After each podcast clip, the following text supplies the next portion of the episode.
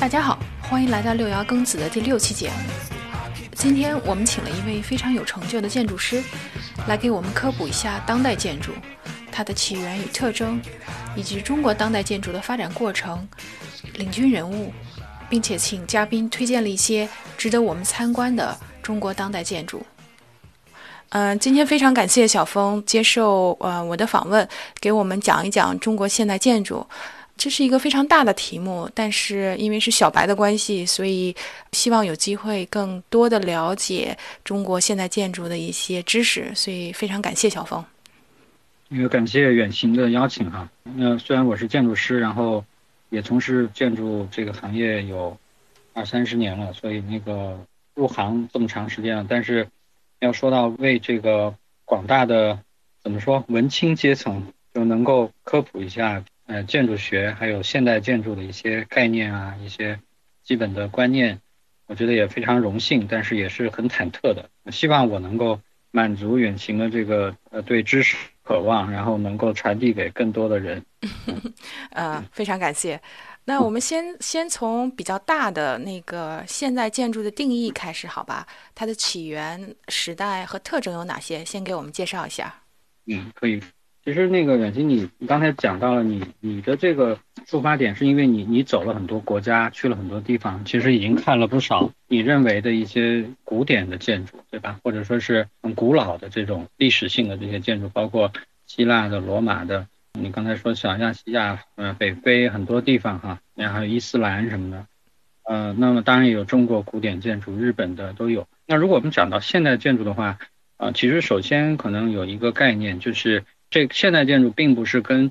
古代的建筑是完全风牛马不相及的，就是它建筑这个东西，它是一个延续的一个一件事儿啊。只不过在表面上看，可能你你会大家会有这么一种直觉，觉得哎，现在看见的城市里看到的这些高层建筑啊，还有这些玻璃幕墙啊，就是大家的一些初步印象吧，觉得这种就是呃所谓的在脑子里的现代建筑，它确实没错啊，这确实是。这个工业革命之后才出现的这些这些东西，从表面上看，它跟我们在这些古迹当中看到的，嗯，金字塔看到这些古罗马的遗迹，确实是很不一样的。所以大家会觉得，哇，那这个是完全是两种事儿。但实际上，它从它任何这个事情的一个人造的人造物的一个发展来说，都是有一个延续性，它是一步一步的变成这个样子，或者演化成到演化到这一步，它还在建筑这个事儿还在继续演化中。所以从这个意义上来说呢，我可能就得先要讲一讲建筑是什么，然后再去呃试图去定义呃我们现在在二十世纪、二十一世纪所谓说的这个现代建筑大概是一个什么概念？嗯，好吧，你觉得，这样好的，嗯，那个其实建筑呢，就是我呢把它看成是我们人的一种延伸物，因为建筑这个东西，首先这个 common sense 从 common sense 这个普遍的道理推断的话，大概也知道，呃，如果没有人就没有。这个建筑，或者说起码在我们这个星球上，所谓的建筑这件事儿是被我们人定义出来的一种人造物。哎，当然我们可以说，如果放得更远一点，呃，更更大一些的这个生物创造的东西来说，鸟也会造建筑，会造鸟巢；蚂蚁呢会造这个蚁穴啊，这其实都是这个，你看这个动物哈，它为了解决自己的一个生活空间的问题，然后它会运用一些它手边的一些材料。然后用他自己的技能去造出这么一个空间，然后自己能待在里面。所以人开始也是出于这么一个目的。那么人的衍生物其实这个也可以说是宏观的一个工具的概念。比如说人最早是连衣服都没有，然后也没地方住，后来慢慢的开始有这种聚集，然后要开始呢就是说想要遮蔽，开头人躲的都躲在洞穴里，或者躲在树下面，或者一个坑，就这个睡在地里面。啊，这样可以安全一点，然后可以这个保暖，呃，然后可以储藏食物啊，这个从这儿开始的，开始的人延伸出来的东西，比如说是衣服，我们现在这衣服，大家用兽皮啊，用茅草扎一些东西，这个东西呢就是一个延伸物的概念。那可以说这个我们身上穿的衣服，啊，虽然现在已经过了几千年了，但是这个上万年了，但是。衣服这个概念还是一样的，都是我可以认为是我们身体的一种向外的延伸。那么你可以想象一下，建筑是个什么呢？这其实是把这个衣服这件事儿再往外扩，扩大到一个空间的一个层面上，延伸出这个所谓的建筑了之后，呃，因为他最早脑子里想的还是住在洞里，躲在树上啊，所以最后生出来的房子最早就是两种，一种就是这个用石头垒起来的一一圈墙，然后上面加个盖子，或者在地上挖个坑，上面加个盖子，用茅草啊什么搭起来。还有一种呢，直接把树砍了，用这个树呢撑出一个骨框架。再用一些这个布皮啊，这个草啊，呃，把这个框架覆盖起来，形成一个像一个亭子一样的，或者说是一个一个小帐篷一样的，这就是最早的这个建筑。甚至一一直到发展到现在，就算到了现代建筑，你仍然可以说大部分的建筑都是这两类，一类就是可以说是我们说 masonry，就是这个气体式的。也就是说，用石头啊、石块啊、砖啊这些东西垒起来的，比较 solid、比较实的啊，这种这样子的这个房子，甚至包括教堂，包括很多你看见的希腊古典的很多东西都是这样。嗯，然后还有一类呢，就是所谓的框架式的，比如说中国的，还有东南亚的很多，呃，包括这个南美的啊，很多地方你看见是用这个木构架做成了一个框架，然后用一些填充材料，整个建筑是比较轻的，然后顶上用一个覆盖把它盖起来。所以这个这个气体式和框架式、架构式的建筑，一直是这个建筑的这种建造的两个方向。它不管是古典的建筑还是现代的建筑，它一直都延续到现在。在这个漫长的这历史当中，我呢用三个东西了归纳一个，就是这怎么发展的三个关键词儿。一个呢就是身心，人的身心；第二个呢就是这个建筑的本体，所谓建筑本身的一个规律。第三个呢，就叫交互 （interaction），就是建筑跟其他的领域的一种交流，一个互相激发或者互相发生作用、发生影响的一种一种作用。这三个东西呢，是推动建筑发展的三种力量吧。那这个怎么讲呢？就是说，为什么我觉得是这三种呢？一个，因为人就是有身体和心灵的需要，才会想到去发明、去创造出建筑这个东西。就像，呃，因为我们有需要，现在。它慢慢延伸出了这个衣服，然后后来有陶器，各种各样的工具，到现在还有手机什么，这都是我们身心的一个需求，心理上也是也是一样啊。就就以前呃也不是光是为了生存，那很早以前几千年前就有这个要金字塔，金字塔就是一个心灵的需要。那小到一个一个一个小老百姓，他也可能住在在一个小的庭院里，他也获得了跟天地沟通一个机会，所以这身心需要是一个动力。只有有了身心的需要，才会去想去发展建筑，或者想去研究出造出新的建筑来，不停的满足自己的这个需求。现在当然人现在反思，不光造房子，也不光是得为了自己，还得要为了跟环境啊、跟动物、跟植物平的相处啊，这其实也是我们身心的需求。然后第二个呢，就是这个所谓本体，就是任何一个衍生物哈，它一旦人发明出来之后呢，它就慢慢形成了自己的客观规律。比如说这个。衣服就有衣服自己的规律，然后建筑有建筑自身的这个规律。那么像说到建筑的话，首先它得它得有一个结构，它得符合这个整个地球的这个引力。它这个房子每一个建筑的这个空间跟我们人的身体的尺寸，嗯，跟心灵的尺寸尺度都是有关系的。那为什么教堂要那么高那么深？然后你要想睡得着觉，你这卧室不能太大，种种种种啊。还有比如说你。你在冷的地方就会这窗户就不不愿意开太大，然后你在东南亚你就需要一个一个非常能够有半户外空间的这种有遮阴的这种空间，然后雨要能够很快的从屋顶排到地面上，种种这些建筑会有一些自己的规律啊啊，那么到后面的还有更高深的跟历史跟文化有关的一些这个。呃，建筑的语言啊，材料语言、结构语言、文化语言啊，这就是它呃内涵，那这就是它本身的这个本本身的东西也在演化，也会推动建筑发展。那么第三个呢，就是建筑跟建筑之外的其他的领域、其他的人造物发生的这个交互关系，能够推动或者是逼着建筑要往前推进啊。那在古代的话，就是说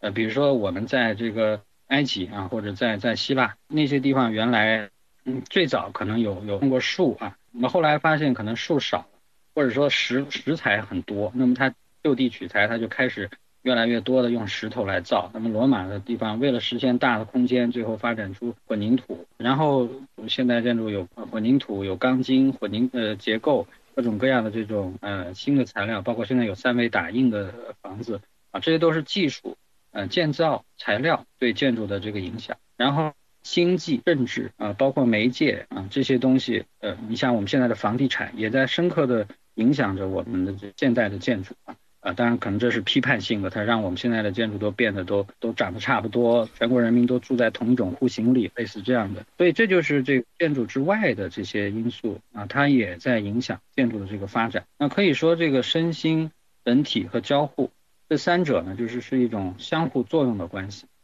那在不同的时代呢，可能其中的某一条呃占大头，它的影响力比较大。啊，就推着其他两个往前发展，那么最后就导致这个建筑一代一代的在在发生变化。这大概就是一个对建筑的一个概念的这么一个介绍。然后这件事儿呢，实际上在现代建筑这个整个的发展史啊，我可能先要说一下哈，就有几个有几个小概念，一个是现代建筑，一个是现代主义，啊，还有一个现代性。这几个词呢，有一些这个有些差别。嗯，现代主义其实我们我为什么讲讲了现代主义一个词？可能大家对文化比较了解的就知道有现代主义绘画，有现代主义文学，现代主义音乐啊，当然有现代主义建筑啊。那么现代主义建筑相对来说是比较狭义的，就表示了某一批人、某一批建筑师在呃二十世纪初的那段时间所倡导的、所发展出来的这么一个流派啊，有点像类似这样的一个情况。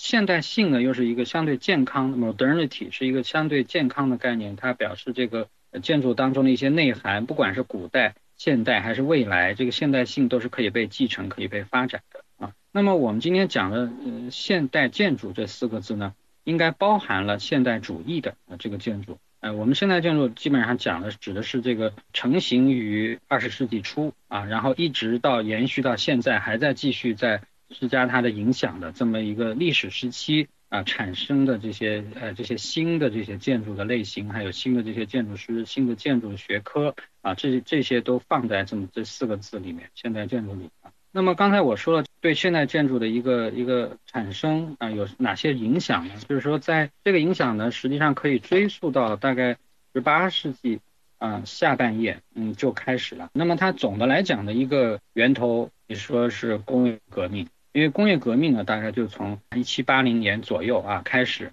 啊产生的第一次工业革命。这个工业革命它主要的三个对建筑有重大影响的三个方面，在身心方面就是所谓的这个生产，我们的生产关系或者生产的方式啊，还有经济、文化、社会生活的这个方式都在发生一种比较明显的变化。当然，这工业革命是从西方开始的，西方又是从英国开始的哈，就是所以它这个西方为什么在现代建筑运动当中，它是占据一个呃高地的这个作用？因为工业革命是从从它这个地方开始的啊，因为那个时候这个开始有这种大量的生产活动啊，纺织厂啊，这个大量的复制性的这个生产，这生产呢就需要这个厂房，需要仓库，需要交通运输，对这个建筑对城市都提出了新的要。这些要求呢，在中世纪啊，在文艺复兴，在那些时代还没有的，还没有这么大规模的对生产的一种这个需求啊。然后因为生产呢要抓好多工人啊到这个郊区来工作，所以又造成了城乡之间的一种大量的人员的流动啊。城市里的导致城市里的人口大量的这个增加，那么你要造很多的房子给人住，而且是很快的时间要造很多的房子。对生产生活来说都是一个很大的需求啊。另外一个跟这个生呃这个需求相匹配的，咱不讲本体，而是讲这个交互，就刚才我说的第三个科技的发展，就是当然知道大家从文艺复兴开始产生的这种人文科学的一种巨变啊，这种变化，这种西方的这个科学体系开始建立起来，为了适应啊刚才说的这些身心上的需求呢，啊就有好多新的。建造的方法和建造的材料都出现了，比如说铁啊，比如说这个后来啊，到了十九世纪开始有混凝土这些东西，铁结构到铸铁，然后到钢材，这是都是一些循序渐进的变化。比如说为了交通，它要造桥，这桥呢以前都是石头造的，那慢死了，呃，造个桥要造造好多年啊，造不出来。那现在呢有了铁，铁结构，哗一下子这个几个月就盖好了啊。然后要建大量的厂房，这厂房呢，以前那么多的人要在一起上班，要要要纺织厂上要纺织，如果都是在石头造的房子里，这房子也要盖好长好长时间。这个资本家啊，刚这已经资本主义社会，他这个等不了这么长时间。OK，铁结构可以满足，而且柱子很细，这个占用空间很少，那么就在这个里面呃可以生产啊。然后仓库啊有大量的仓储，然后城市里的人很多，这个有开始这个商业活动，买买东西买卖也越来越多了，所以一些交易所，还有一些商业，像巴黎出现的一些拱廊啊空间，这个把这个老房子之间用这个，你们今天看到米兰米兰这个大教堂旁边的这个拱廊，arcade 这些东西都是那个时候有出现的哈，包括巴黎的很多拱廊街也要用钢铁结构、玻璃啊这些东西做出来啊。再有呢，就是这个呃，大家要交流，有交流的这个指数级的升呃上升，很多展览会，像世界博览会开始有，啊，要在非常短的时间造非常大的展厅，这些都是过去的这些结构形式古典主义的东西无法在短期内实现的。那这些东西呢，就催生了这个，比如说这些呃现代的这些材料，现代的建造技术的一个发展，这就是交互对这个现代建筑的一个一个影响。然后跟这两个相比呢，建筑本体，刚才说的本体方面呢，就是这个建筑美学本身的美学本身的观念的这个变革是滞后的啊。我们可以认为这是呃所谓我们人的人造物延伸出来的一种惯性啊。建筑这个东西，当然有些东西我们现在没有惯性，比如说手机，现在大家巴不得出现一个特别新的这个可以绕在手腕上的一个屏幕哈，那我就马上把现在的手机就丢了啊。但是建筑这个东西，因为牵涉面太多。牵涉到人的文化习俗，呃，很多很多东西，所以建筑永远都是一个滞后的，它的这个自己的这个变革是相对来说比较慢的。所以就是大家为什么看说这个工业革命一七八零年左右就开始了，可是真正出现真正意义上的现代建筑啊案例实例啊或者有这样的方案出现，要到一九一四年、一九一五年左右，所以这当中有一百三十五年左右的一个滞后期。在这个滞后期当中是非常痛苦的，对于建筑师来说啊，大部分建筑师来说，因为那个时候建筑师呢，呃，大部分还是在他们的整个教育体系、整个学到的知识都是古典的这一套啊，而且已经越来越顽固，越来越这个已经城市化了啊，也是从古希腊到罗马，然后到中世纪哥特式，然后一步一步文艺复兴啊，这一步一步下来，当中也有非常棒的大师，也做出过很多。呃，精彩的这种发展啊，可是呢，就是说这一套建筑语言吧，啊，已经进入一个僵化期啊，当时已经进入到一个僵化期，呃，所以开头这个建筑师们看到这个这些需求的时候，刚才说的这个新的城市对新的建筑有这些这么大的需求，然后他们还不懂得，呃，无法就是反应过来，哎，我就懂得要用最新的铁结构、钢结构去实现啊，去做这样的新的建筑，去满足这样的需求，不行。就那时候，这整个这个建筑界的反应是很迟钝的啊。那么当时怎么做呢？还是还是出现了新古典主义，大家还想着硬是要用以前古典的这些语言啊，去满足这些新的功能需求。那么就遇到很多就是这个比较尴尬的这个局面啊，就是当时也有人设想，哇，非常宏大的古典主义语言的啊，做的非常。它的这个邮政局啊，比如说这个还有火车站也有啊，啊火车站也开始融合一些这个钢啊铁啊什么，慢慢就加进来。但是基本上人的那个观念还是，首先是我要造房子嘛，就得要是古像古典之前呃学到的那些文艺复兴以降的这些语言啊，还是这些。那所以那个时候呢，在这样一个在十一九一四年之前啊，十十九世纪，特别十九世纪这大段时间里面，大部分的情况下。最领先的哈，从现在回过头去看，最领先的就是最革命的，不是建筑师，建筑师在那个时候是比较落后、比较惯性、比较慢的。最革命的是结构师，是工程师，他们没有包袱，他们呢在他们的学习系统里比以前没有这些束缚，没有这些所谓的啊建筑要怎么一定要怎么怎么样的这些这一套东西，他们就是哎，你看这个，特别是举个例子啊，比如说那时候要办。呃，伦敦的这个水晶宫，呃，这个这个世界博览会，还有后来巴黎的世界博览会啊，因为我我要盖一个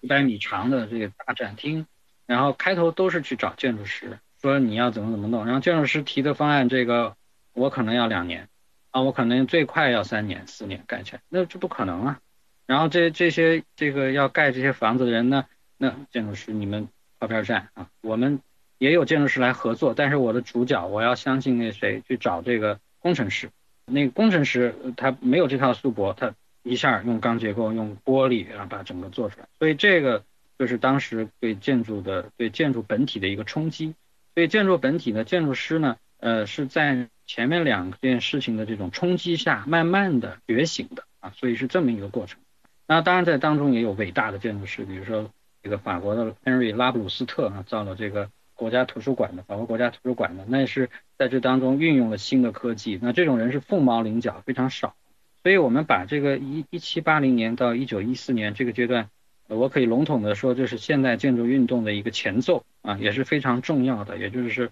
呃有这些积累啊，慢慢的这个走到了现代建筑的门口。然后下一个阶段哈，就是这个我管它叫长成阶段，就是这个终于现代建筑形成了，然后进入繁荣期啊。这个阶段呢时间不长，可以从说从一九一九年到一九三九年。十年的时间啊，那为什么这么讲呢？就是说，其实我为什么前面到一四年，因为第一次世界大战是一九一四年开始的啊，所以这个大战期间呢，欧洲呃这个整个状态是停滞的一一个阶段，嗯，那么从一九一九年这个一次大战结束到第二次大战一九三九年爆发之间，有这么二十年的一个黄金时期，这个大家肯定也都知道，这个无数的这个文化。艺术都是非常繁荣的，在这个时间。那么在这个时间，建筑也是一样，现代建筑就啊就出现了啊。那实际上这个在一次大战刚开始的时候就有运啊，像这个法国的这个科布西耶，就是建筑所谓四位大师之一的这个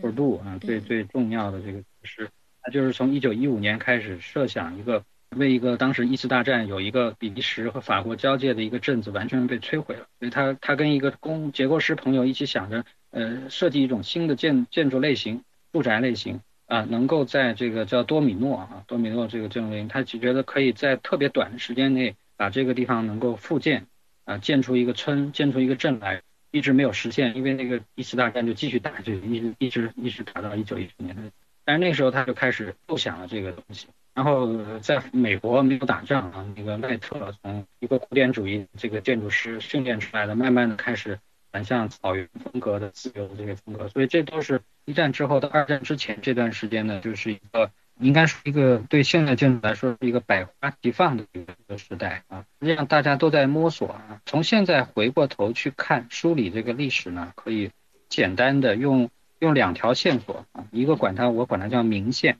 一个叫暗线，其实明线就是有点像主流啊，主流比较主流的这条这条线索。还有一个呢是相对来说非主流啊，但是也是非常重要的，对后来很巨大影响暗的呃线索。那么这样讲呢，就是比较便于大家理解啊。但实际上，呃，这个明线和暗线的代表人物，他们很多人是有交集的，他们互相之间是互相影响，而且都是认识的啊。所以在他们在那个时代并没有去这么一种分法，这只是一个历史的。呃，一个一个回顾的时候的一种一种总结的一种方法。那么这个明线呢，可以讲就是呃，应该总结起来就是它是比较风格化的，也就是把这个现代建筑呢归纳为相对比较可以用一种风格来总结的啊这么一种方式。那么它也很讲究功能性啊，那它基本上这个把这个功能这件事儿呢看的是比较机械的，然后也比较风格的。呃，笼统来说是这样，当然里面还有很多很多变种。然后那条暗线呢，也讲功能主义，因为那个那时候大家都讲功能主义啊，因为为了要抛弃古典的那一套啊，古典的那些语言，那么都要谈哦，我们现在是要为新社时代、为新社会服务的，所以新社会的这些功能就是我们首先要满足的，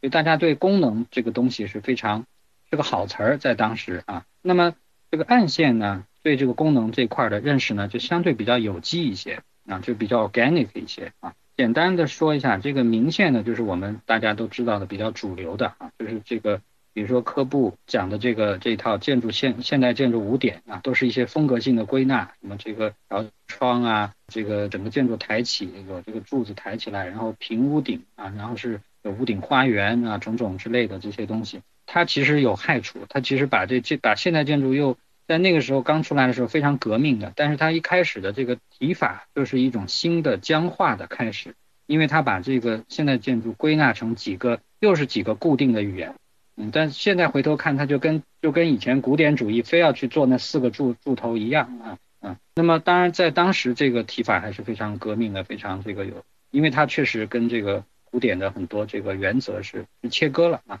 当然它也延续了古典的。呃一些空间的这个秩序，然后空间的这种韵律、空间的比例，这些还是从这个西方的古典建筑当中传承下来的。那么一直到比如说七八十年代的时候，有学者专门研究科布啊、Miss Vanderow 啊，他们做的这些建筑，实际上跟古希腊、跟古罗马啊，甚至包括文艺复兴时期的很多建筑的这个空间的平面是有相当呃内在的一种共通性的，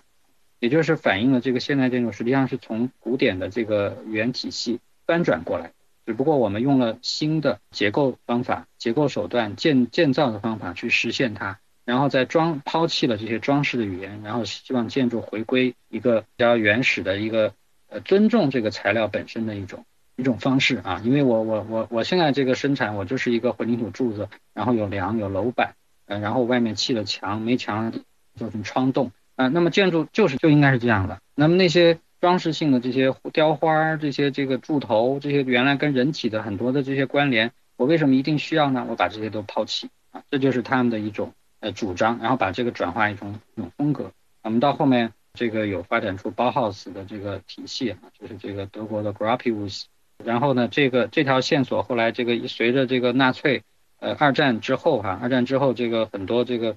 像 Miss Van der Rohe 这个 Gropius 都是犹太人，他们都被迫害，然后就到了美国，到美国又在美国又建立起这个现代建筑的这套呃体系啊，所以就。从欧洲到了，又回到了美国，那么整个这个这个主流就这么撑起来，一直到最后到后面发展出国际风格，再往后就是这个一直到现在吧，实际上这个影响力都一直都非常大啊。然后另外一条线呢，就是这个暗线，所以就是把功能看的比较有机的啊。这个的头呢，还是可以从赖特那，就是开头美国的这个就赖特的主张的一些对现代建筑的一些有机的一些看法，比如说他做的很现代造型的这个流水别墅。啊，它实际上是放在一个非常有场地特征的一一个小溪，呃，小溪的溪流的路上面啊，然后他做的很多建筑都是因地制宜的啊，所以他主张这种包括城市里的一些一些想法，呃，都是有机。这个有机的想法，实际上他到欧洲去，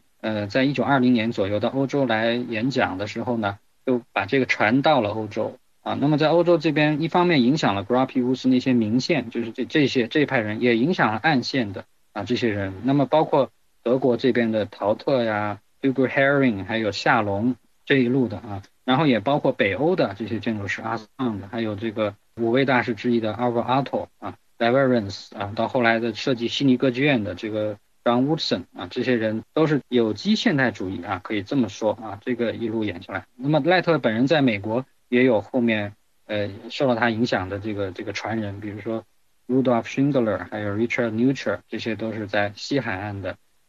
然后东边也有啊。这个这个就展开就人名越说越多，咱们就不讲了啊。但是这个有机的线索呢，应该说和这个相对机械的这种现代主义的风格化的现代主义风格呢，开头呢在这个二战之前呢是相互交织的啊。当然，就是说这个咱们这个明线的这这派人哈，科布啊，包括 Gropius 啊，这些人呢都很会宣传啊，也都很会把自己的东西写得非常的纯粹、纯粹化、口号化啊，所以这一派呢就是这个势力比较大。然后呢，我们暗线的这一派呢，这些人呢就是比较讲究跟自然结合呀，相对为人也比较低调。那总的来讲呢，就比较弱。那么到了战后呢，分化就更加明显了。啊，因为四五年二战结束以后，百废待兴啊，到处都是一片这个呃沉寂啊，然后大家都要拼命的赶快要盖房子啊，恢复生产生活。这时候呢，就需要大量复制性的房子啊，就是要大量的建造嘛。所以这样呢，主流的这种对功能是比较机械认识的这个这一派呢，就就被扩散的很厉害，甚至这个事情就是随着呃二战这件事儿呢，扩散到全球。这个现代建筑就变成一个全球化的运动了啊，因为全世界这个到处，呃，受到二战影响的地方太多了，包括亚洲，包括各个地方都有。呃，建造系统各个国家原来都有呃自己的建造系统，那么从这个二次大战开始以后呢，也都受到了现代建筑的影响啊。这样呢，我们就说进入了这个现代建筑运动的第三个阶段，就是就是后面的最后一个阶段。第三阶段就是说我管它叫扩散和嫁接的阶段。这个扩散呢，主要是指地理上的，就是这个这个刚才说的这个美国呃欧洲和美国的为主的这个所谓的现代主义建筑就开始变成一种新的一种标准啊，扩散到全世界各个地方啊。你想各个全世界各地方本来都有自己的建造体系，比如说中国有中国的木构造，然后那个东南亚有自己的，南美也有自己的，中东地区、非洲地区都有自己的。可是呢，二战一结束呢，二或者说从一次世界大战后开始哈，这个随着殖民地还有两次世界大战的这个扩散。就把这种建造体系、钢筋混凝土这套东西，还有钢结构这个东西，就就直接就卖到全世界了。因为这个东西就是它跟生产资本的扩张、跟经济的扩张都有很大关系。这种建造方式或跟它同同步的这种同就是一滚在一起的这个所谓的现代建筑啊，现代风格的建筑。或者后来我们骂它叫做国际主义啊，国际风格的这种建筑呢，可以说是侵略了、侵略到了全世界其他的这些文化的地方，然后摧毁了这些其他地方、其他国家的一些本土的系统，都被它摧毁，被它替代。你想，我们现在中国，简单讲，中国除了我们现在看到啊，在庙盖一个这个庙啊，或者是现在民宿还有些恢复啊，就是还去在做一些我们传统体系的这个。木构造这个中国的 timber system 之外啊，呃，其他的整个国家大部分的建造都被西方的这个钢筋混凝土的这个体系所取代了，这就是一个一个扩散啊。同时呢，另外还有一个关键词是嫁接，也就是说这个扩散的同时呢，咱们地方主义呢也在顽强的进行一些抵抗，进行一些融合。那么这个呢实际上是嫁接，呃，我用嫁接这个词，就是说这原来不是我们树上的。不是我们根儿里长出来的东西，但是现在硬接进来啊，这个现代建筑的体系，那咱们也得生生活泼，也得也得把它嫁接在一起，长新东西出来。那么这个时候呢，大部分的对于大部分建筑师、大部分的业主、大部分的这个时代来说，都蛮惨的。各个地方的这个自己的这些地方的这些传统特色、传统文化、建筑当中的传统智慧都被抛弃、被替代了。但是少量的呢，由于一些优秀的建筑师，或者是受过西方教育，但是本身又有有有着自己深厚文化传统的地方的这些建筑师的存在，因为他们的存在呢，少量的就是把嫁接这个事儿做得比较好，也就是把现代主义建筑、把现代建筑和本土的这个文化进行了一种结合，生成了自己当地的现代建筑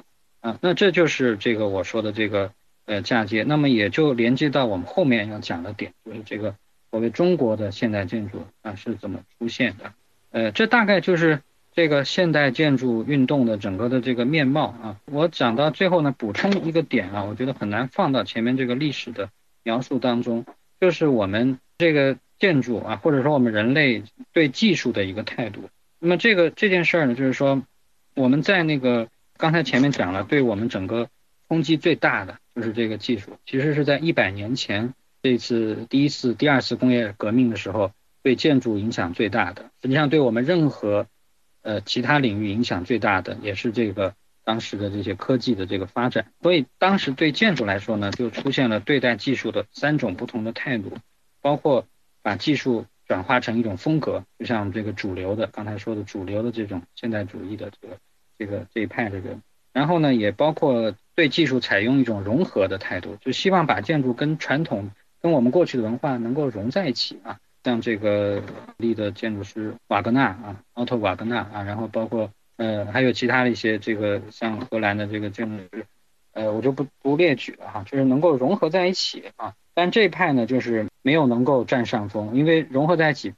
太占时间啊，又遇到了二战。如果没有二战的话呢，说实在的，很有我觉得还是一个蛮健康的一种慢慢渐变的一种方式，把现代技术。融在这个呃以前的这个里面一起滚着往前发展，而不是把过去彻底给抛弃啊。第三个呢，所谓的技术支配，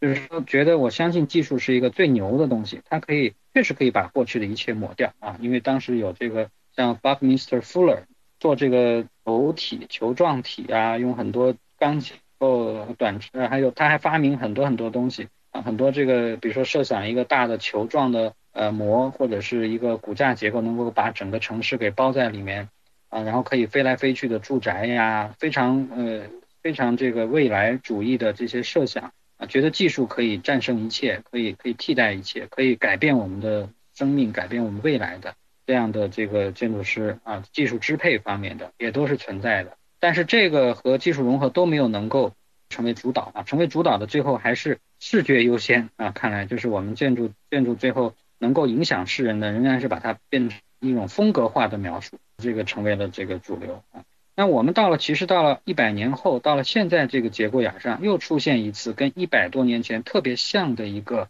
情况。我相信，其实，在好多领域啊，不光是建筑领域，好多好多领域，大家都在研究这个事儿，或者都对这个事儿有所警警觉啊。就是我们过了一百年，现在到了二十一世纪初，又跟二十世纪初一样，又面临这个媒体啊，当然现在跟过去不是完全一样。现在最厉害的、最牛的交互的影响是消费主义啊。然后比如说新的这个技术爆炸，嗯啊，然后还有一个媒体，比如说自媒体，这些三个东西对我们当代的一个影响，这三个东西现在也在深刻的影响建筑学未来的一个走向。那我们对待这些新的这些现在的这个新技术，包括三维打印，包括 AI 人工智能的时候，我们是是可以要去思考，就是跟过去一百年前相比，我们仍然是在想，我们是把它风格化呢，还是我们是把它跟我们以前的这个身心的。跟我们很多过去传统文化能够结合呢，还是我们认为这个新的技术可以让我们把过去的一切都抛弃？我觉得这个问题可以留给大家思考。嗯，那就说中国建筑很长的一段时间，就像梁思成说的是一个机制期，对吧？然后直到嗯打开了国门，这个忽然一下跟世界接轨。那请你稍微跟我们介绍一下中国现代建真正的意义的现代建筑是从什么时候开始的？然后再推荐几个呃比较有代表性的领军人物吧。这个中国的现代建筑呢，这个。呃，因为我们说，呃，所谓的这个所谓现代建筑，不得不承认是受到西方影响的现代建筑，啊，只能这样讲。因为我们中国从从这个秦汉一直到到明清、唐宋，经过这样传下来的整个体系是很完整、很完善的啊一个体系。如果没有西方现代建筑的一个洗礼的话，很难想象我们会发展出类似的这种现代建筑的体系。所以，中国现代建筑应该说就是我刚才说的嫁接的一个表现。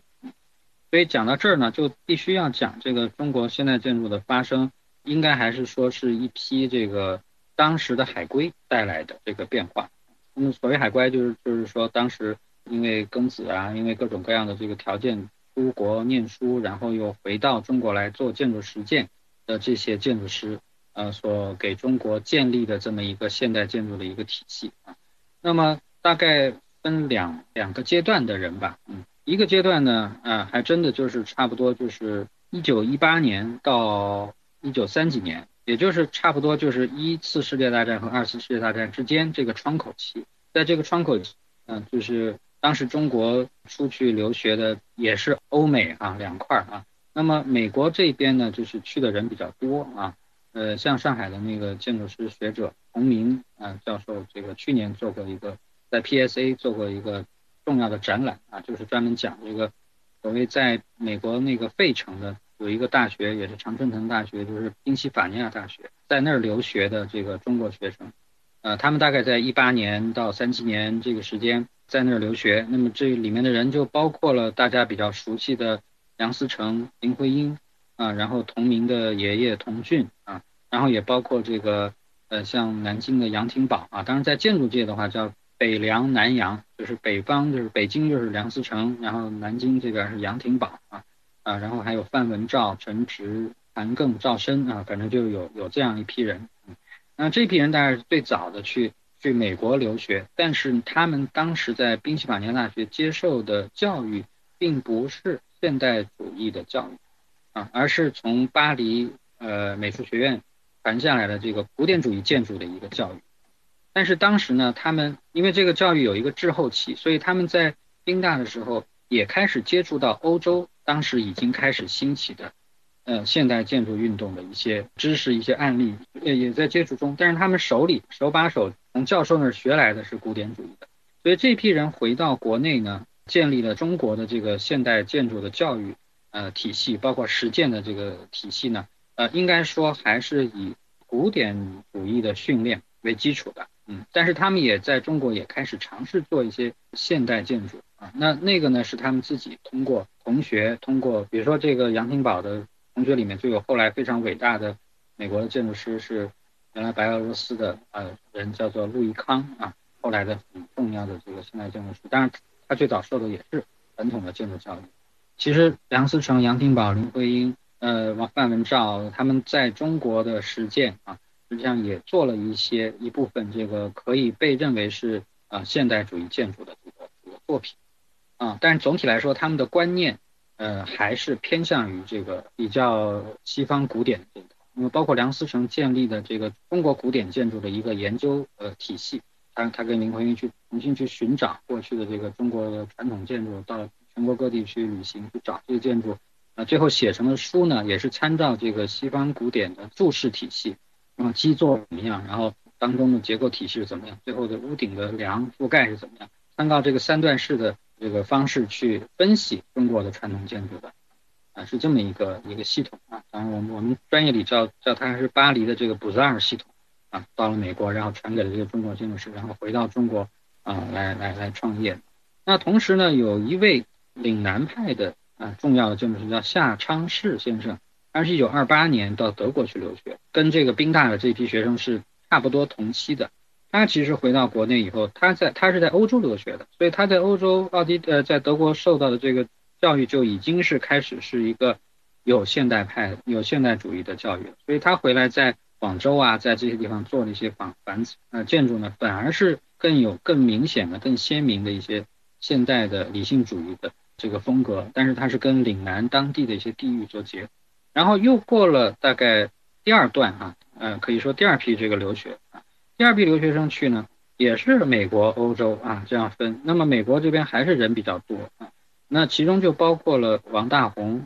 啊、贝聿铭啊，这个大家都知道贝聿铭贝先生，然后包括陈呃像台湾的这个陈其宽、张张兆康啊，这这几位都是从大陆到这个。美国去留学的啊，那当时去了美国，他们这帮人去美国就大概四十年代，嗯，去美国留学。这时候去美国留学呢，格罗皮乌斯已经在美国已经呃到 GSE 到哈佛 GSE 去创立了这个呃就改变了这个建筑系的风呃整个风貌啊，也就是而和 Miss Van der 在在芝加哥这边呃，所以他们俩的这两个欧洲建筑师欧洲大师到了美国之后，已经改变了整个美国的建筑学科的一个风气。已经转向了现代建筑啊，而且现代建筑的这个呃要学现代建筑的话，那么这个最好的地方已经不是像当年宾夕法尼亚大学这种传统的教古典的地方，已经转向了哈佛呀，呃像这个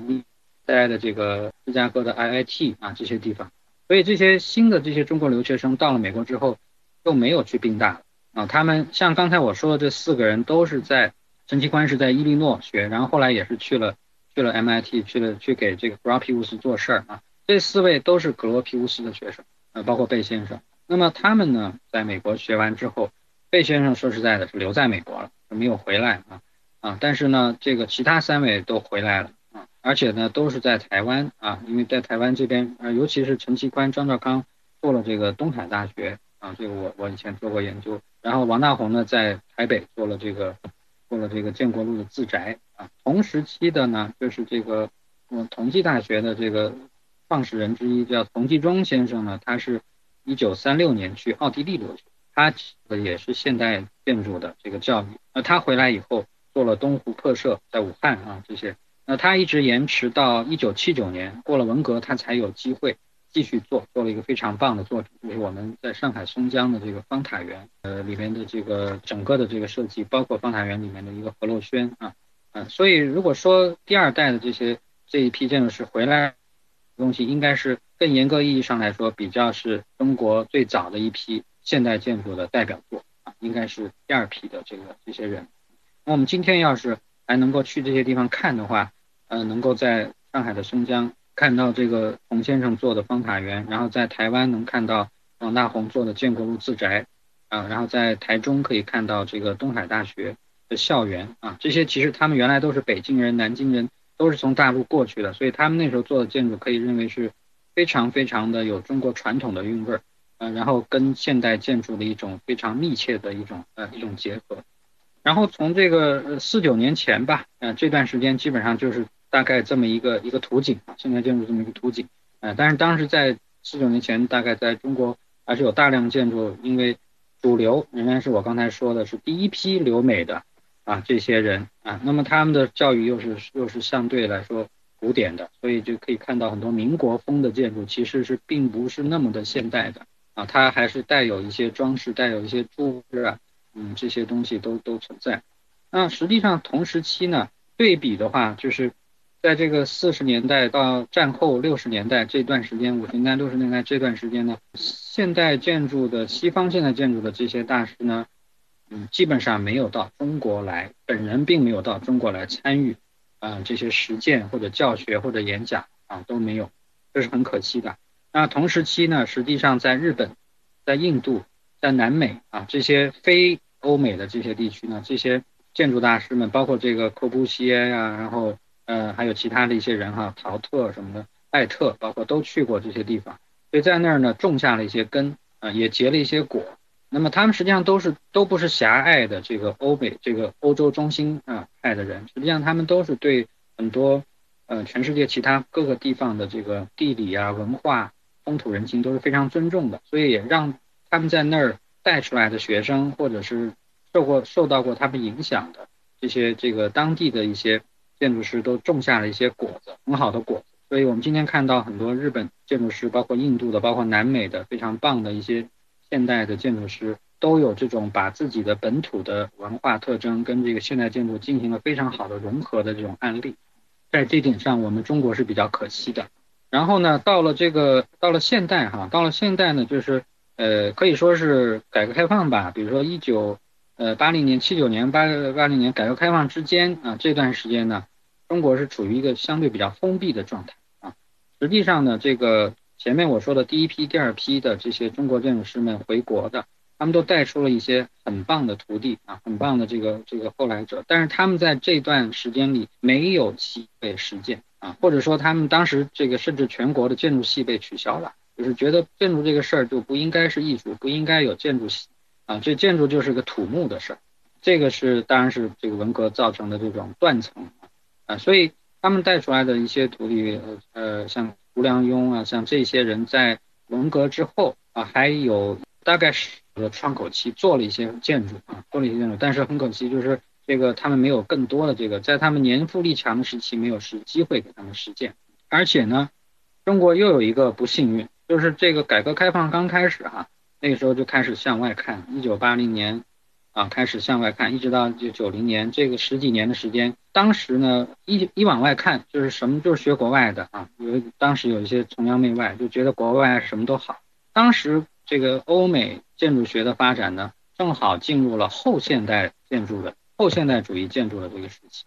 啊。现在回头看是一个非常不健康的时期啊，这个是这个时段，因为是呃开头的我们都知道六八年。对吧？是一个节点啊，因为六八年之前，大量的现代建筑在复制，在弄这个，然后现代建筑不好的一面被发展到了极致，就是所有建筑都复制、复制、复制，然后所有的人都要遵循建筑规范啊，所有这些都成为一种新的一种桎梏，这个大家这个对现代建筑是开始就不喜欢了，在在特别在欧美就开始了对现代建筑现代风格的一种批判，因为觉得那个东西太不人性了，就混凝土，你说太冷酷。其实混凝土没有罪，钢也没有罪，还是因为这些建筑一种呃设计的方式，然后对待人性的方式呃有错误啊，确实有错误，所以大家就开始倡导所谓的后现代，就说啊我们要人性化，我们要装饰，我们要回到这个这个人性，回到温暖，要要一些可爱的好玩的，呃然后要要要向历史学习啊，我们重新把一些以前的符号、古典的符号拿来用用，抄一贴一贴，弄一弄，当时这大概是这么一个一个状态，我们后现代建筑。应该来说是一个比较肤浅的一个一个流派或者是一个一个时段吧，一个阶段，它跟这个后现代文化不一样啊啊，当然也可以归纳为都是一种深度感的丧失，因为把这些东西都可以拼贴起来，已经没有这个真实的批判和真实的这种介入了。那么这就在这个时候，中国睁开眼睛了，看看可以跟外面沟通了，所以一学外面的这个东西呢，就是这就是为什么大家看到啊，比如说有北京西派啊这样的建筑，还有好多。当时很多这个戴帽子的，底下是一个简简陋的、简易的一个现代建筑的一个盒子，然后顶上呢加了个大屋顶，加了一个中国的一个什么屋顶啊，琉璃瓦然后说这就是哎，这就是我们现在最时髦的、最新的这个建筑，就是跟西方的呃所谓后现代建筑学的一个复古。那么这两件事，中国既没有这个呃实践的机会来好好的积累这个现代主义和中国本土文化的一个好好的结合，除了刚才我说的几个很少的非常非常棒的案例之外，丧失了这个窗口期。另外一个就是等到我们打开窗口的时候呢，又遇到了这个后现代的一个一个状态。直到九十年代后面啊，九十年代开始才开始，就是我觉得这个健康的这个气息才重新回来，因为那时候国际上也开始啊觉知道后现代建筑是不健康的，这个这个那不就是所谓的玩弄这些历史的题材，并不是建筑本体的一个应该采用的一种一种一种策略，还是要回归人性。呃，这个回归人性是现代建筑是可以和材料可以跟可以跟我们的环境。啊，绿化环境可以跟新的技术进行更好的结合，不必去找回到那个所谓的用那种呃历史的符号啊这种肤浅的方式去做建筑。那么这个时候呢，我们中国啊这个新一批的这个现代建筑就出现了啊。那我觉得如果说什么领军人物的话，可能第一个人要说张永和，这个可能你们呃也都有所了解，就是一九九二年的时候，因为张永和可能现在被认为是所谓中国当代建筑的。呃，教父或者是一个发起者，他的那个呃父亲实际上是叫张开济，呃，应该说是梁思成的学生啊，是这样说的。那么他也是非常呃功夫很好的一个，呃，以前做过像人民大会堂啊很多这个重要的这个建筑的啊，这么一对经典的这个，也是从这个布扎体系学过来的一个建筑。然后张永和本人当然也是受父亲影响，也学了建筑。然后他到美国去过。呃，赖斯大 Rice 大学啊，啊，很多在很多地方这个教书，然后再回国。那九十年代初开始在中国实践，从他开始呢，就是说，我觉得就开始有这个所谓当代的，就是现在活跃的这一批的建筑师开始出现。嗯，那开头第一批的这些人当中，还包括刘家坤啊，包括王树，就是后来得普利兹克奖的这个王树啊，然后还有张雷，还有马庆运啊，这些都是呃这几位都是当时比较活跃的。那如果说要有些作品看的话呢，张永和，呃，他其实每个阶段都在不停的做一些房子哈。他最新做的一个在湖南有一个吉首美术馆，嗯，听说过的，是挺有名的一个美美术馆，嗯，新做的。然后我我本人还没去看过。然后刘家坤呢，呃，是位非常棒的建筑师哈，他在四川的，他跟文文学家、艺术家关系也比较好，所以他的很多作品都是跟这文艺方面比较有关联。啊，他比较早的一个做的一个。啊，鹿野鹿野苑石刻博物馆，嗯，他是为一个收藏家钟明，嗯，有很多佛佛教的这个石刻收藏做的一个博物馆，在成都附近，成都郊区吧，啊，呃，然后他最近在这个两三年前，在这个苏州做了一个玉窑金砖博物馆，啊，这个我去看过，嗯，可以可以看一看啊，刘家坤也是很有这个很多现代和传统混合混杂在一起的空间构成。啊，但是用的材料呢，材质呢，他非常注意传统的这个运用啊，我很喜欢用砖、用石材、用这些这些手段。当然王树的话呢，因为他得了普利普利斯克奖，所以他可能应该说比较知名吧，就是在全国来说。那么他做的宁波博物馆是一个比较在南方，但是实际上是一个比较有北方气质的啊一种非常大手笔、非常震撼的啊。我本人本人认为他做的相对比较好的，可能是中国美院的象山校区，啊，因为整个校园都给他有机会这样子去实现他的非常多的一些空间，呃上的这个材料上的一些想法，而且是，呃这个校区里面有不同年代的作品，跨越了十几年啊，他这个发展当中，到现在还在他他的一些新的作品还在里面在呃在盖出来。张雷这个最早是到瑞士去啊学 ETH 去学习的，然后回来之后在南京大学吧，然后他其实最近做了一系列的民宿都非常的优秀，包括像桐庐的小熊家的民宿啊很多啊嗯做的挺好的。那马清运的话开头非常活跃，后来也是到美国跟刘张永和一样到美国去做建筑院的学院的院长啊系主任啊这些啊，那他现在的实践。呃，做的比较出色的还是在他老家，在西安的蓝田，他自己也做酒，做酒厂啊，呃，玉川酒庄里面的一批建筑，包括最早的父亲宅啊，还有后来做的一批。然后呢，再往后呢，可能可以说就是我们这一批人吧，嗯，就是这个这个我们这批大概是七零后，我大概说一些，我肯定不能够说全了，就是因为人太多了哈，这个我只能讲一些，比如说。像我们上海的柳宜春建筑师啊做的这个龙美术馆，啊，这个在全国也知名度也比较高。那么大家到上海来的话可以去看。呃，然后那个像我最近在十一号线那个云锦路站做的一个活动之家啊，我觉得也挺不错的。这个这个房子还有画心中心什么。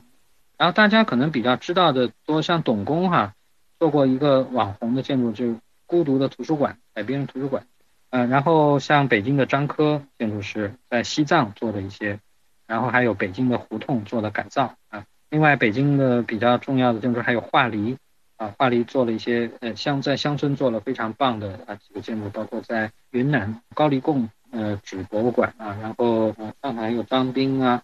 庄胜呐，啊，好几位建筑师。北京还有李新刚，还有马岩松，是吧？那马岩松的这个房子是比较所谓的 international 哈，他的这个呃呃哲学，他尝试就是说这是跟中国的这个山水啊比较有关系，呃，但实际上他运用很多这个流线型的这个建筑，可以看到他做的很多这个房子，也在世界上其他地方也拿到好几个项目，也也蛮重要的。所以我们这批人大概是这样的一个一个状态啊。那你可能当然有一些就是在非建筑圈也都有一些呈现，有一些宣传，但是我我可能要说的是这批人的这个嗯整体的一个水准和那建筑的呈现啊，应该都是不错的，都是都是属于现在比较中间的一批力量吧。好的，大概我讲这些。嗯，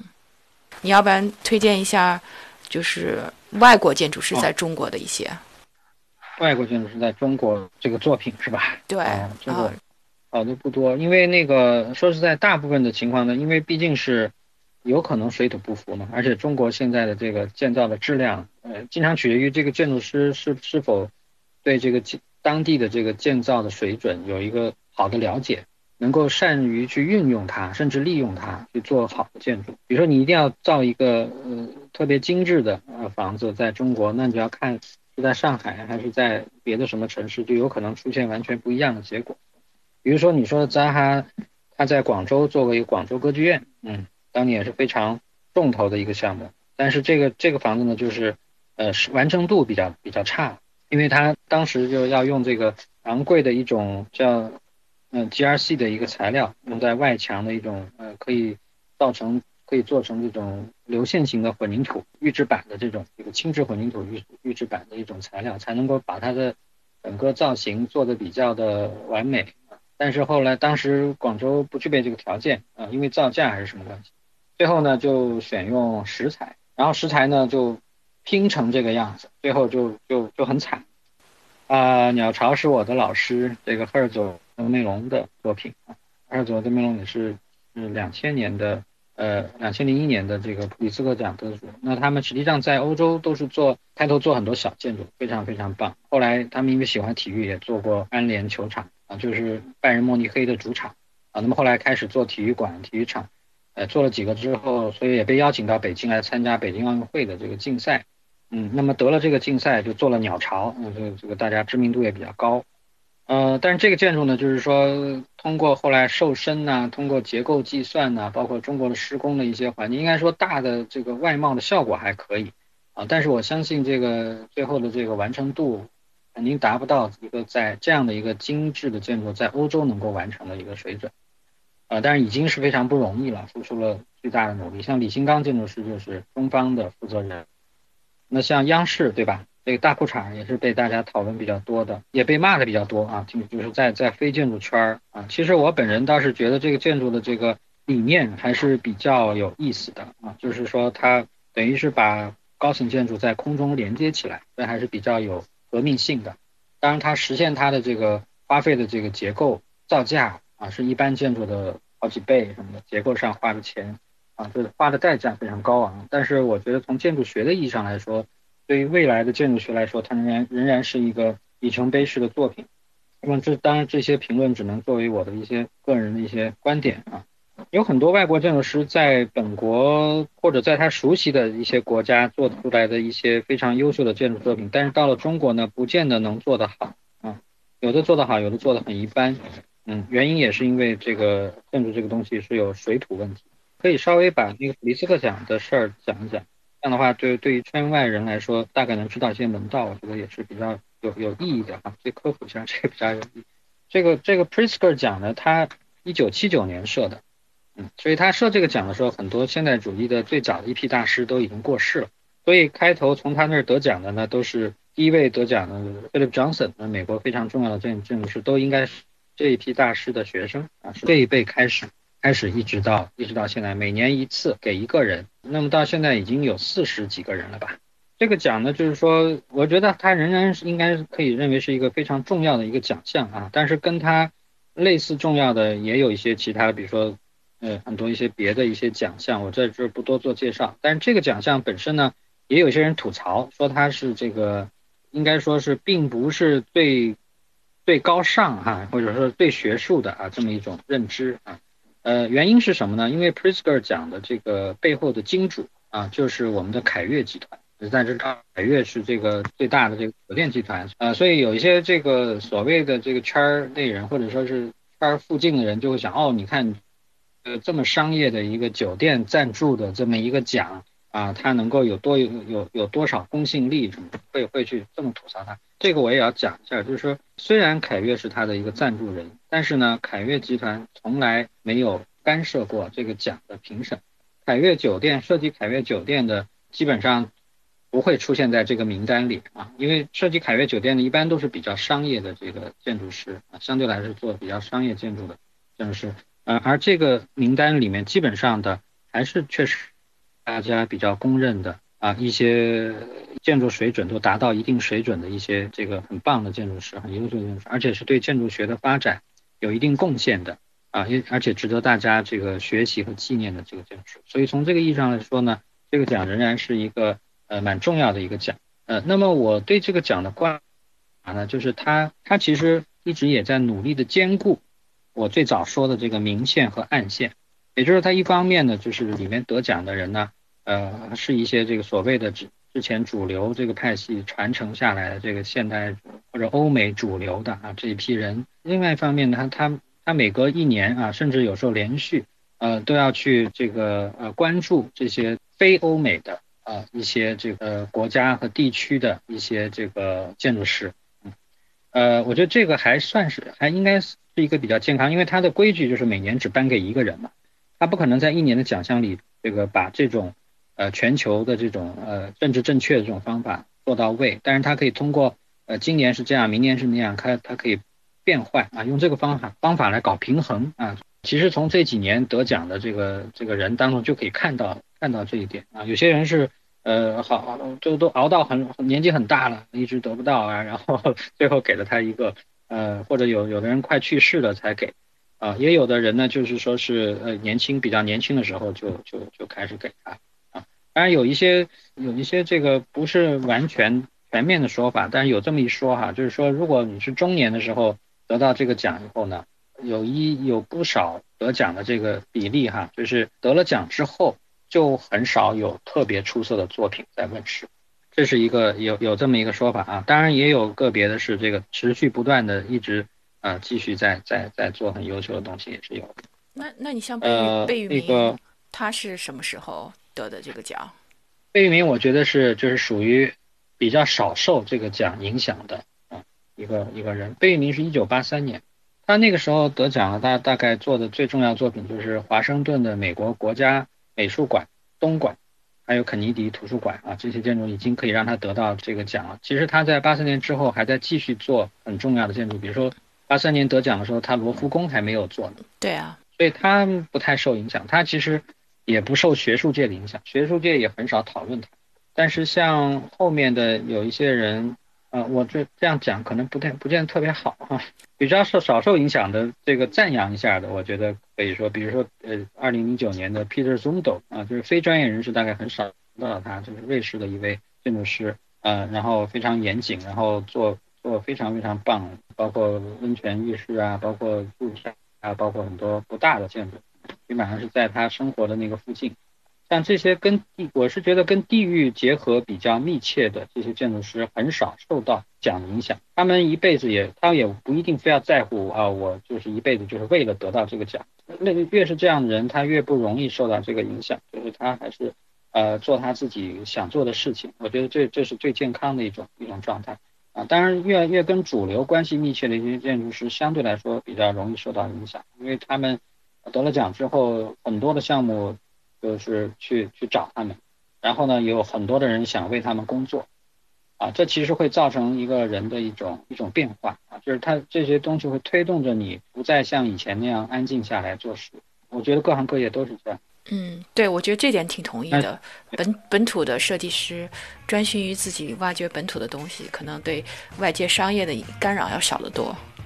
那今天非常感谢给我们抽空讲了这么系统的呃现代建筑的起源和这个中国一些尤其的重要的知识点，感谢感谢。那 welcome，那 welcome，能够让更多的人了解建喜欢建筑吧。嗯嗯，好的好的，非常感谢，嗯，再见。